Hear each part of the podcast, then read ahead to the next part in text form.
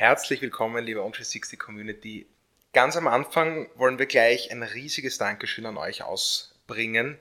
Euer Feedback war fantastisch, sehr hilfreich, sehr konstruktiv und äh, wir geben euch hiermit das Versprechen, äh, dass wir das so gut wir können umsetzen werden. Und damit grüß dich, Thomas. Hallo Max, freue mich, dass ich da bin. Hallo an alle Zuhörer. Thomas, äh, du hast schon ein Getränk, wie ich sehe. Letztes Mal äh, war das Coca-Cola, da haben wir drüber geredet. Auch heute sozusagen kurzer Test. Was trinkst du da? Diesmal ist es Kaffee und äh, zwar ein Espresso, also ein, Nestle-Produkt.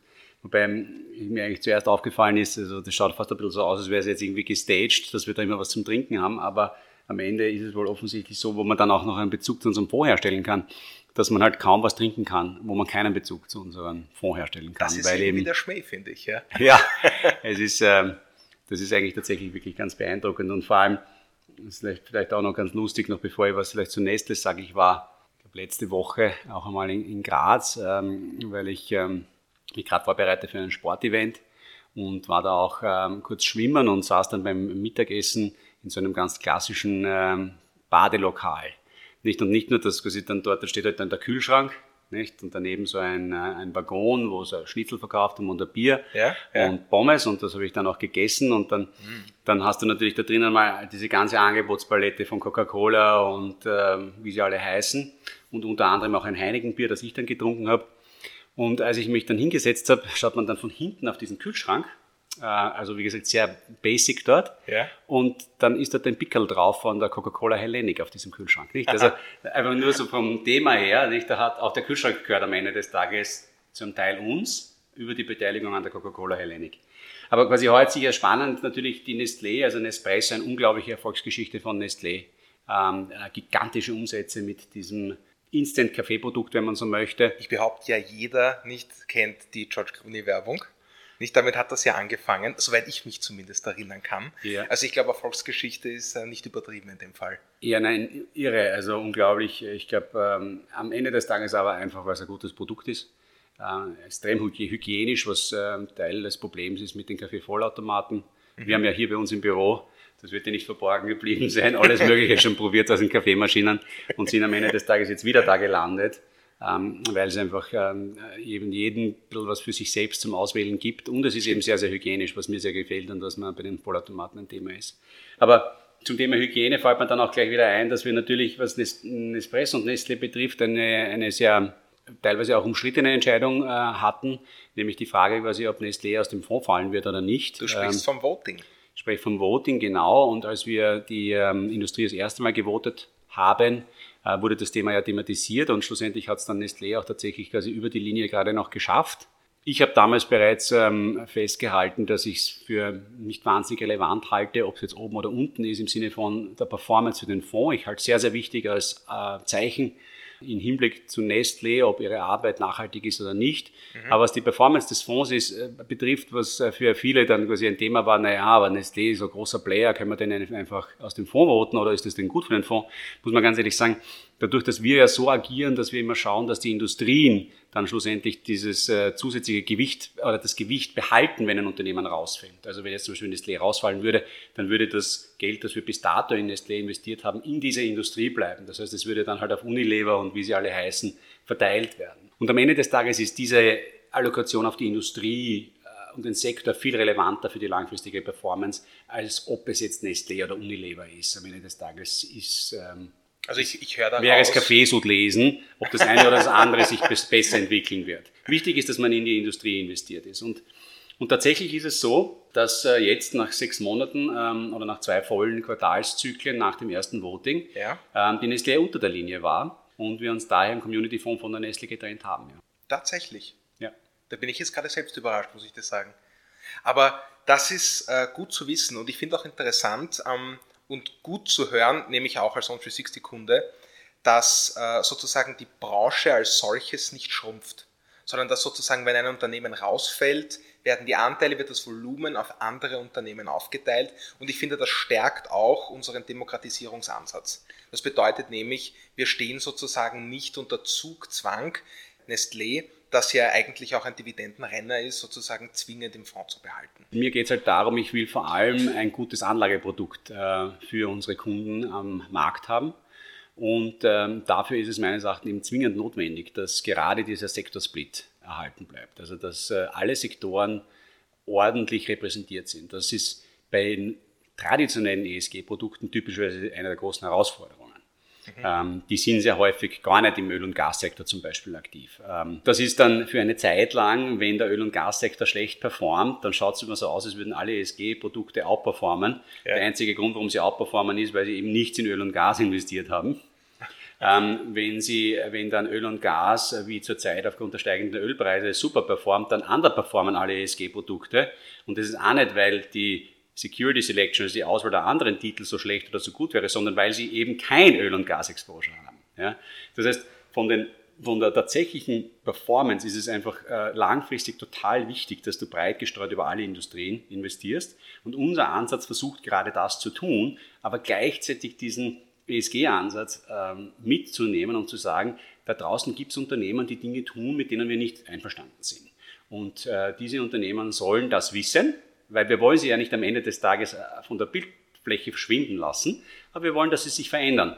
Wir wollen nicht, dass Nestle sozusagen aufhört zu existieren, sondern wir geben Nestle mit unserer jetzt noch nicht allzu übermächtigen Größe dennoch ein Signal, unsere User finden so nicht gut. Wir finden so nicht gut. Genau, und ich finde, das Signal ist auch, ähm, zumindest im lokalen Markt hier in Österreich, äh, kein so leises mehr. Äh, ich habe, wir werden da gehört. Ähm, wir ähm, sehen, das ja auch über unsere Präsenz bei den, bei den Hauptversammlungen, äh, dass man uns da wahrnimmt. Ähm, und äh, ich glaube, es ist sowohl auf der positiven Seite, also die Seite, also diejenigen, die besonders gut abschneiden, ähm, die freuen sich darüber. Ähm, und äh, diejenigen, die nicht gut abschneiden, und da sind durchaus ein paar, würde ich sagen, auch überraschende Fälle dabei, also zum Beispiel finde ich es sehr interessant, dass die Inditex hier bei uns im Voting sehr, sehr schlecht abschneidet. Das würde man jetzt nicht erwarten bei traditionellen ESG-Votings oder ESG-Ratings. Gleiches gilt natürlich für die Nestlé, by the way, die in, in traditionellen äh, ESG-Ratings hervorragend abschneidet. Was halt ein bisschen damit zu tun hat, dass sie halt sehr genau wissen, was sie tun müssen, dass sie bei diesen Ratings gut abschneiden. Nicht? Also das ist das, was man gemeinhin auch ein bisschen unter Greenwashing ähm, versteht, dass die Unternehmen halt sich gut beraten lassen, wie sie es schaffen, bei unterschiedlichen Ratinganbietern äh, entsprechende Werte zu bekommen, sodass sie dann als äh, mit einem grünen Marshall mehr oder weniger davon gehen. Das verhindern wir in unserer Welt, indem wir der Community die Macht hier geben. Und die Community lässt sich da nicht so leicht vors Licht, äh, hinters Licht führen. Und ich glaube, die Nestlé ist ehrlich gesagt ein perfektes Beispiel dafür, ja. äh, wo man da dieses Auseinanderklaffen sieht, perfekte ESG-Ratings, aber gleichzeitig eigentlich eine Wahrnehmung in der Bevölkerung, da passt was nicht. Und, äh, und ich glaube, dass diese Wahrnehmung und diese Macht an den Kleinanleger immer relevanter werden wird. Ich glaube, auf der EU-Kommissionsebene gibt es dazu viele Bestrebungen. Man merkt einfach und man will vor allem auch, dass der Eigentümercharakter einfach stärker herauskommt, ja, dass man einfach der Kleinanleger nicht einfach auf die Seite geschoben wird. Das ist sehr schwierig, weil die Incentives, also quasi der Grund, warum sich der Kleinanleger involvieren sollte, schwierig ist, nicht? Weil ökonomisch ist es, hat man fast nichts zu sagen. Das muss man einfach ganz klar so sehen. Aber wir das gilt halt nur für den Einzelnen. Ja, nicht? Wir sammeln und, unsere Stimme. Genau. Und zusammen. Und ich glaube, bei uns ist es schon so, dass wir vielleicht ein bisschen was beitragen können. Und ich glaube, wenn wir dann weiter wachsen und wir haben da ja große Pläne, dann werden wir irgendwann hier wirklich zu einer signifikanten Stimme werden können. Und wir sind ja auch schon inzwischen fast bei einer Million Euro monatlicher Sparplanzuflüsse, nicht? Korrekt. Und ja. ich denke, nur über den Sparplan, das heißt insgesamt natürlich noch deutlich drüber. Aber ah, das sind die, die Einmalzahlungen sind da nicht inkludiert. Sind nicht ja? dabei, nein, das ist wirklich nur der Sparplan. Ähm, und das ist für österreichische Verhältnisse und natürlich auch äh, im deutschen Raum, in dem wir auch präsent sind, allerdings noch nicht ganz in der Stärke wie in Österreich, ähm, ist das schon eine tolle Zahl. Ja. Da gebe ich dir recht. Ich würde wahnsinnig gern noch länger mit dir in diese Richtung äh, diskutieren. Das macht mir enorm Spaß, wie du weißt. Wir haben uns aber für heute ein Thema vorgenommen. Nachdem wir hier auch einen, einen Service anbieten wollen, gerade am Anfang, versuchen wir ein bisschen äh, auch zu erklären, was wir machen, wollen ein bisschen erklären, was bei On360 passiert. Und in diesem Sinne machen wir das heute weiter.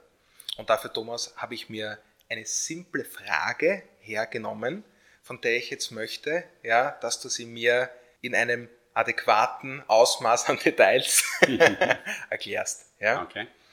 Thomas, ich bin On360 Kunde. ich habe einen Sparplan, ich, ich zahle auch zwischendurch gern mal ein. Was ich sehe, ist die App. Ich sehe die App und äh, ich sehe den grünen Button und auf dem grünen Button in meinem Depot zahle ich ein. Was passiert, wenn ich mir jetzt um 100 Euro Voranteile kaufe? Was passiert da im Hintergrund? Wer steht da dahinter? Das ist eine sehr einfache Frage, die eine sehr lange Antwort ähm, benötigt. Das habe ich gehofft. weil es tatsächlich viele äh, Player sind und äh, eine sehr lange Prozesskette ist. Starten wir ganz am Anfang. Ja.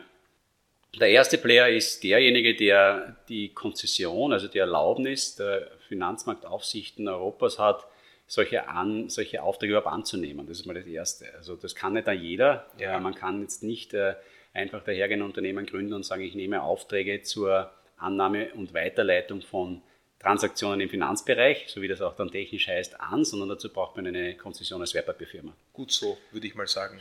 Ja, äh, auf jeden Fall gut so, weil ähm, ähm, während die Regulatorik ja oft auch für uns ein großes Hindernis ist, muss man schon sagen, sie hat schon seinen Grund, wenn man auf die Webseite der FMA schaut und ständig die Warnungen sieht von irgendwelchen Betrügern, ist das schon sehr unangenehm, nicht? Weil wir könnten, wir könnten vieles so viel einfacher machen, wenn das nicht der Fall wäre, aber die Realität ist einfach nicht, äh, ist nicht so schön, wie man sie sich vorstellen würde. Es gibt da draußen viele Leute, die ähm, betrügerische Aktivitäten im Finanzsektor ähm, leider als, als Konsument durchführen. muss man höllisch aufpassen. Genau, das aber sogar, es ist, grundsätzlich ist das Ganze eben reglementiert.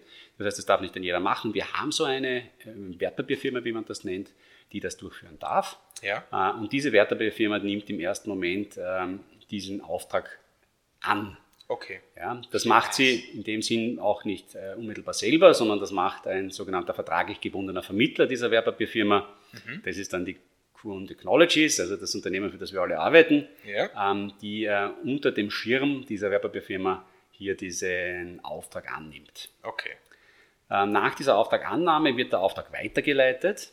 Okay. Ja, an, an wen? In unserem Fall an unseren Depot-Dienstleister, ähm, also derjenige, der die Depots unserer vielen Community-Kunden leitet. Das ist die Vielfondsbank. Okay, also wir mhm. geben den Auftrag weiter sozusagen und im nächsten Schritt landet der bei der FFB, bei der Vielfondsbank. Genau, und zwar bei deren Zweigniederlassung in Österreich. Das ist ganz wichtig, weil äh, die, äh, die Depots oder Kundenkonten ähm, in Österreich geführt werden müssen, äh, da ansonsten keine steuereinfache Bearbeitung ähm, der Anlage möglich ist. Dann gehen sie allerdings von der österreichischen Zweigniederlassung der Vielfondsbank, geht diese Order an die deutsche Mutter der Vielfondsbank. Dort wird sie wieder verarbeitet und eben zusammengefasst in eine Sammelorder. Einmal am Tag wird sie dann weitergeleitet an einen weiteren Dienstleister in dieser Kette, nämlich äh, ein Unternehmen, das sich Agent Fund Trading nennt. Das ist eine Subsidiary, also eine Tochtergesellschaft von State Street, einem internationalen großen Unternehmen. Ah, da wird es dann international, okay. Die sich darauf spezialisieren, solche Fondsorders ähm, weiterzuleiten, dann schlussendlich dorthin, wo sie hingehören, nämlich ähm, typischerweise bei dem Unternehmen, das dann den Fonds verwaltet. Das ist in unserem Fall ist das die IQAM. Okay. Ähm, das okay. ist eine österreichische Kapitalanlagegesellschaft.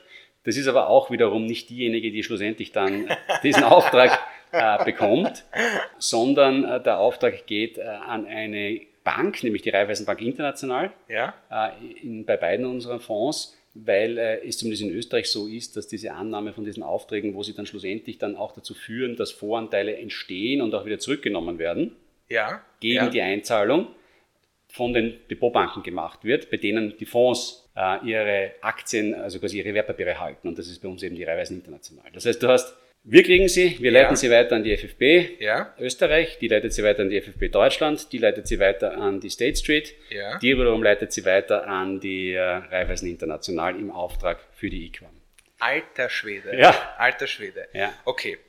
Also und damit ist aber bis dato erst nur der Auftrag angekommen und da ist noch keine Zahlung passiert, nicht? Weil die Zahlung muss ja dann schlussendlich noch passieren, indem schlussendlich in, äh, in der, im aktuellen Setup die Phil-Fondsbank das SEPA-Lastschriftmandat zieht und damit deine 100 Euro von deinem Referenzkonto zunächst auf ein Konto, auf dem alle Einzahlungen gesammelt werden, über, über, sich holt und von diesem Konto geht es dann in den Fonds hinein. Das heißt, alle Einzahlungen, die an einem Tag stattfinden. Genau, die werden dort in diesem Konto gesammelt ja. und werden dann in den Fonds übertragen. Das ist sogar noch der einfachere Weg als der Weg Retour, weil wenn du auszahlen würdest, passiert ja. der genau gleiche Orderweg, den ich vorher erwähnt habe. Das Aber heißt, ja, du, also nein, du sagst es wieder mir, ich sage es wieder der FFB Österreich, ah, die ja, FFB Österreich sagt es der FFB Deutschland, die FFB Deutschland sagt es wieder der, der State Street, die State Street sagt es wieder der Raiffeisen International. Aber in dem Moment, wo die Raiffeisen International den Fondsanteil dann zurücknimmt, muss ja dagegen, gegen den, gegen den Fondsanteil, den du ja heute hast und jetzt einlöst, wieder gegen Cash, muss der Fonds Cash ausschütten. Also aus dem Fonds geht dann Geld hinaus, das dann ja, du kriegst. Ja. Das geht dann wieder auf dieses Konto, das ich vorher schon erwähnt habe. Ja. Allerdings geht dann ein Teil auf ein zweites Konto, nämlich die Kapitalertragssteuer. Aha. Und, äh, da sind wir jetzt bei Steuereinfach, gell? Da sind wir jetzt bei Steuereinfach, das wird automatisch gemacht, das geht auf dieses Steuerkonto und von dort wird es dann monatlich dem österreichischen Finanzamt ähm, überwiesen. Äh, der Teil, der nicht ins Finanzamt geht, geht zurück auf dein Referenzkonto und du hast dein Geldretour. So okay. einfach ist das. So, so einfach ist das. Fast wie in der Werbung. Ja. Also gut, ich finde mal ein, ein ganz wichtiger Punkt, der für mich äh, als User auch äh, sozusagen im Vordergrund steht, ist das Steuereinfachsein. Weil ich mhm. erinnere mich, also äh, für alle, die es nicht wissen, ich bin äh, lang bevor ich zu On360 als, als Mitarbeiter gekommen bin, äh, war ich Kunde. Nagel mir nicht drauf fest, aber ich glaube, es war 2017, Juli oder so, es war im Sommer, eine, eine, eine hübsche Facebook-Werbung hat mich angelacht, damals noch Own Austria, hat mir gefallen, mhm. habe ich mir angeschaut, habe ich mich bei der Post verifiziert, mhm. mein Depot eröffnet bekommen, hat eigentlich damals schon recht äh, reibungslos funktioniert. Und ein wesentliches Kriterium war für mich eben die Steuereinfachheit. Mhm. Ja, weil äh, ich habe mir das ein bisschen im Internet angeschaut und das war schon nicht, also mühsam. Hat schon mühsam ausgeschaut, hat schon mühsam gerochen, du weißt, was ich meine. Ja?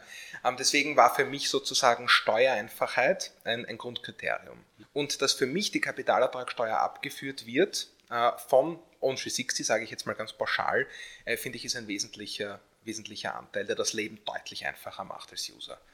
Und eine Sache, die mich jetzt auch interessiert hat, du hast gesagt, ähm, wir nehmen die Einzahlung, äh, wir, äh, wir, nehmen den Auftrag entgegen, Verzeihung, mhm. wichtig auf die Wortwahl achten, wir nehmen den Auftrag entgegen und der geht an die Philfondsbank natürlich in Österreich. Mhm. Warum äh, wird der jetzt nach Deutschland weitergeleitet? Das ist einfach eine interne äh, Struktur bei denen. Also das so, dass, ist wurscht. Ja, genau. Also okay. das könnte auch die österreichische Zweigniederlassung könnte das direkt an, an die Agent Fund Trading, also die State Street weiterleiten. Ach so. Ah, das ist einfach nur von deren internen Setup so gebaut. Da geht einmal von der Zweigniederlassung alles nach Deutschland, wird dort gebündelt und dann weitergeleitet. Hat natürlich auch einen gewissen Nachteil, nämlich ähm, bei all diesen Order Flows, wie wir äh, das nennen, gibt es dann solche Bufferzeiten, nicht? Also das muss dann alles gesammelt werden, dann muss es weitergeleitet werden, bis es alles transferiert ist, ähm, braucht es wieder ein bisschen Zeit und jeder Schritt braucht einen gewissen Buffer. Das führt eben auch dazu, dass wie bei uns, wenn du heute einen Einmalerlag machen möchtest äh, und den zum Fondpreis von morgen machen möchtest, der die den Assetpreis von heute dann widerspiegelt. Das ist auch ein eigenes Thema, über das wir mal reden können, wie das mit dem Fondspricing ja. funktioniert, aber ja. das machen wir jetzt nicht. dann musst du das schon ganz in der Früh machen. Was heißt ganz in der Früh? vor, vor 8 Uhr oder halb neun ist, glaube ich, bei uns der Cut-Off. Ich kann es jetzt gar nicht genau sagen. Das heißt also quasi, die Aufträge, die werden um 8 Uhr in der Früh gesammelt zur FFB hochgeladen. wir schicken sie sogar irgendwie Realtime weiter aber dort werden sie gesammelt. Aha. Und die okay. sammeln und die sammeln sie bis zu einem gewissen Punkt und dann nach dem Cut-off ähm, dann, dann, dann, werden sie weitergeleitet nach Deutschland. Die warten auch wieder. Äh, dann, wie, wie lange warten die, wenn wir schon dabei sind? Ja, das ist immer, das geht so in, in Halbstundentakt, würde ich jetzt einmal sagen. Aha, okay. ja. Also nicht noch ein Tag sozusagen. Nein, nein, nein, nein, nein, nein, nein. Aber es ist halt, weiß ich, ja, du hast eine Weiterleitung, zwei Weiterleitungen, drei Weiterleitungen und am Ende des Tages muss es irgendwann mal der Reifeisen ankommen mhm. und die würde die Order zwar akzeptieren bis 12 Uhr, glaube ich. Ja. ja. Aber damit sie wirklich dort um 12 Uhr ankommt, muss sie bei uns spätestens um 8 Uhr ankommen. Ah. Und ähm, ich glaube, da werden wir später nochmal drüber reden. Wir sind natürlich sehr daran interessiert, diesen Prozess zu verkürzen. Mhm. Und ich glaube, da haben wir dann auch eine wirklich gute Nachricht, die wir dann auch noch diskutieren werden. Die werden wir, die werden wir verlautbaren, okay. heute schon. Okay. Aber bevor wir das machen, das ist gut, jetzt bleiben die Leute nämlich dran. so, also wichtige Neuigkeiten gibt es gleich. Gut, wir waren jetzt bei der Philfondsbank und mhm. ich möchte diesen Prozess jetzt noch ein Stück genauer verstehen. Ja. ja die Philfondsbank von Österreich leitet das nach Deutschland weiter. Ja. So, der nächste Player hat jetzt wie geheißen, das ist die Tochter der State Street. Genau, die State Street ist ein weltweit riesiger Finanzdienstleister. Genau. Das nennt sich Agent Fund Trading. Agent Fund Trading. Genau, das hat niemand. Aber gut, aber nicht, dass wir es verheimlichen würden. Nein, Agent, nein. Agent ich habe die auch nicht gekannt, bevor wir begonnen haben, das hier zu bauen. Also okay. so, was machen die jetzt ähm, mit meiner Order? Was machen die mit, der, mit den Ordern unserer User? Naja, das Interessante ist eben das. Also warum gibt es so jemanden wie die? Ja, die genau. gibt es deshalb, warum? weil die Philfondsbank, die muss die Order ja dorthin schicken, wo diese Fonds liegen. Also eigentlich wäre das ja die RBI, also die genau, Raiffeisen. richtig. So, aber da, jetzt muss man sich vorstellen, quasi unsere liegen dort, ja. nicht? Andere Fonds liegen ganz woanders. Ja. Also haben ja. sogenannte unterschiedliche Lagerstellen. Und wenn die äh, Philfondsbank jetzt unterschiedlichste Fondsorders bekommen würde, was sie ja bekommt, weil sie ja in unserem Setup gibt es dann unsere Fonds, aber in anderen Setups hat sie natürlich viele, viele Fonds, äh, die man über sie erwerben kann. Was aber nichts mit uns zu tun hat. Was nichts mit uns zu tun also, hat, aber dann müssten, müsste sie zu jeder dieser Lagerstellen eine eigene Beziehung haben. Du meinst, sie müsste, die FFB müsste dann sozusagen jede einzelne Bank irgendwie kennen, meinst genau du? Genau so ist es. Und eine eigene Anbindung mit dieser Bank haben, um dort die Order hinzuschicken. Aha, und das ersparen Sie sich. Und das ersparen Sie sich. Da hat sich quasi ein Player spezialisiert. Die Stage sagt quasi, schau, du schickst es einfach mir und bei mir und ich schicke sie dann weiter an alle anderen Möglichkeiten, weil ich habe das für, ich habe das einmal gemacht. Ich bin angebunden an alle Lagerstellen dieser Welt. Du schickst es mir, ich, ich kümmere mich um den Rest und du gibst mir einen kleinen Obolus dafür und that's it. Ja. Klassische Vermittlertätigkeit eigentlich, oder? Ja, also wie soll ich sagen, eigentlich so ein typischer Mittelsmann, nicht? Also ein, Mittelsmann, ja. Ein klassischer Mittelsmann meines Erachtens, du hast vorher erwähnt, die Steuereinfachheit ist das, was ähm, dich so auch zu uns gebracht ja, hat. Ja, definitiv. Ähm, ich finde, dass wir die Transaktionen komplett kostenfrei anbieten. Wenn man sich anhört, wie komplex es ist, eine Transaktion abzuwickeln, ist äh, vielleicht noch einmal ein, ein, ein weiterer Grund, den ich jetzt herausstreichen wollen würde, weil man muss sich mal vorstellen, was da alles passiert, nicht?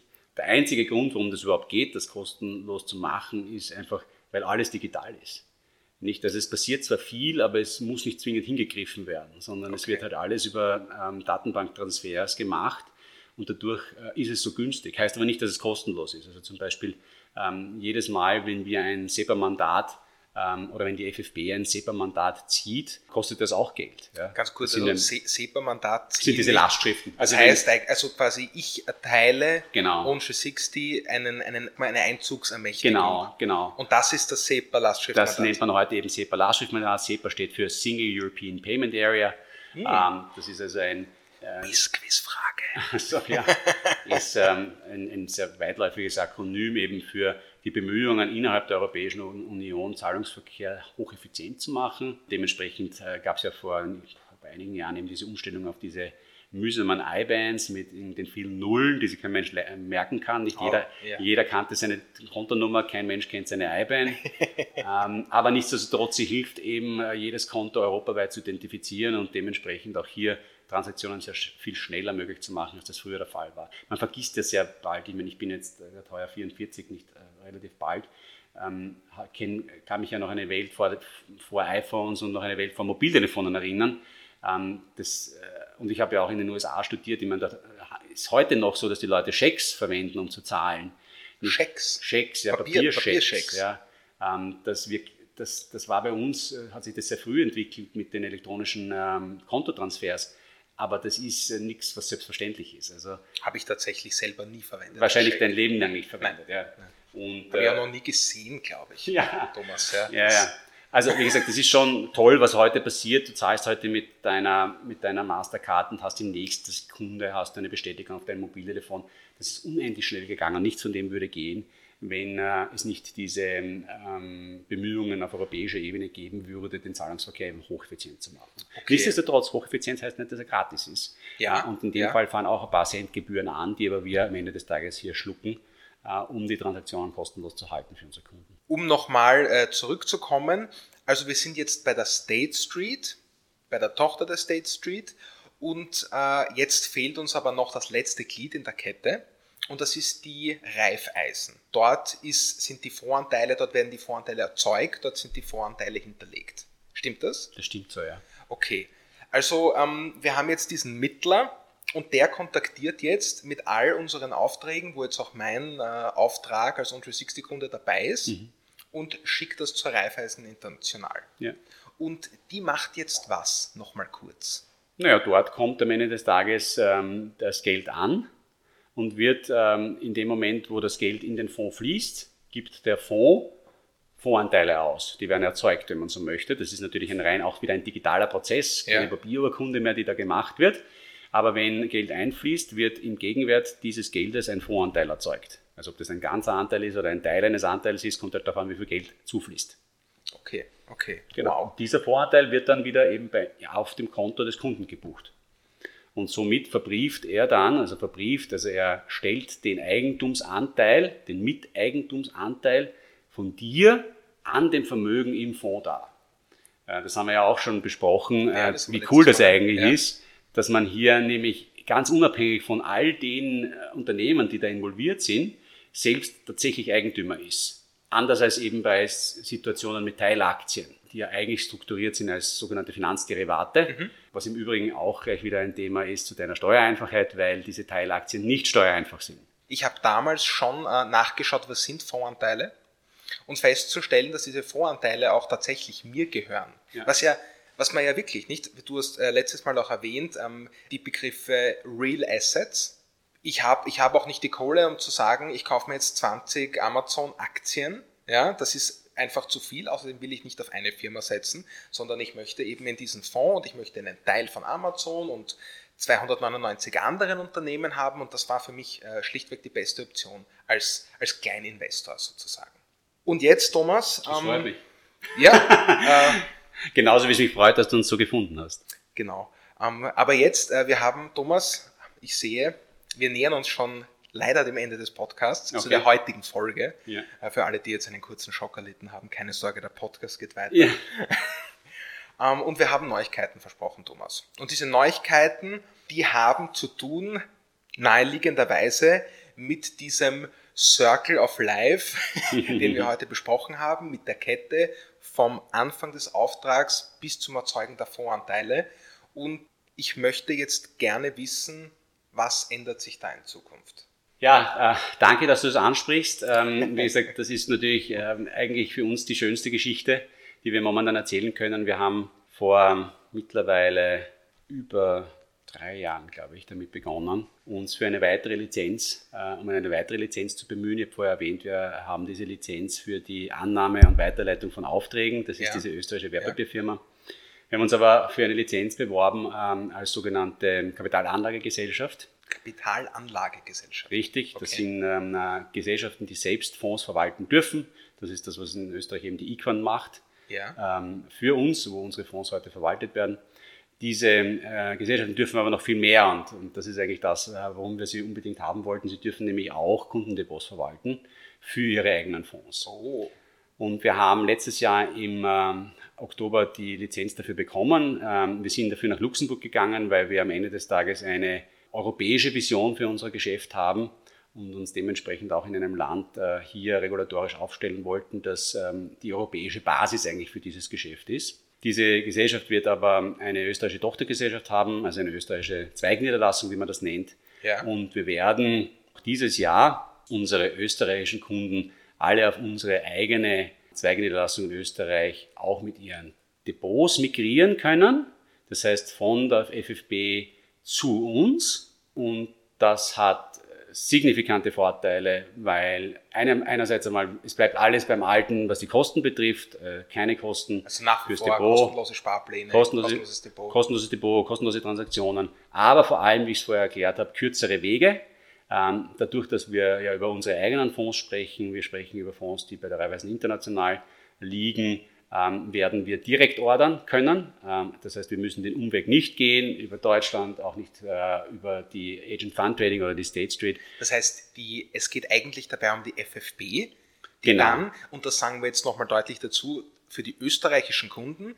Richtig. Einige haben den Braten ja schon gerochen, weil die FFB sich zurückzieht aus Österreich. Was sich aber zufällig eigentlich nur überlappt hat mit unserer eigenen Strategie, dass wir das machen wollen. Umso besser. Äh, weil, ähm, weil ähm, wie gesagt, wir haben vor drei Jahren damit begonnen, uns ja. darauf äh, vorzubereiten, das selber zu machen, weil ich ein Riesenfreund davon bin, diese Dinge selbst zu machen, nicht durch Dritte machen zu lassen, weil es am Ende des Tages alles viel äh, einfacher, schneller und, ähm, und der Kunde hat einen Ansprechpartner. Heute, wenn man bei uns im Customer Service anruft, gibt es ab und an das Thema, dass wir sagen, wir müssen Rücksprache halten. Wir wissen nicht, ähm, woran es liegen kann. Der Nico kann ein Lied davon singen. Genau, in Zukunft sind es wir und wir wissen, was los ist. Ähm, und äh, ich bin davon überzeugt, dass wir es auch so bauen werden, dass sehr, sehr wenig los sein wird, was falsch läuft.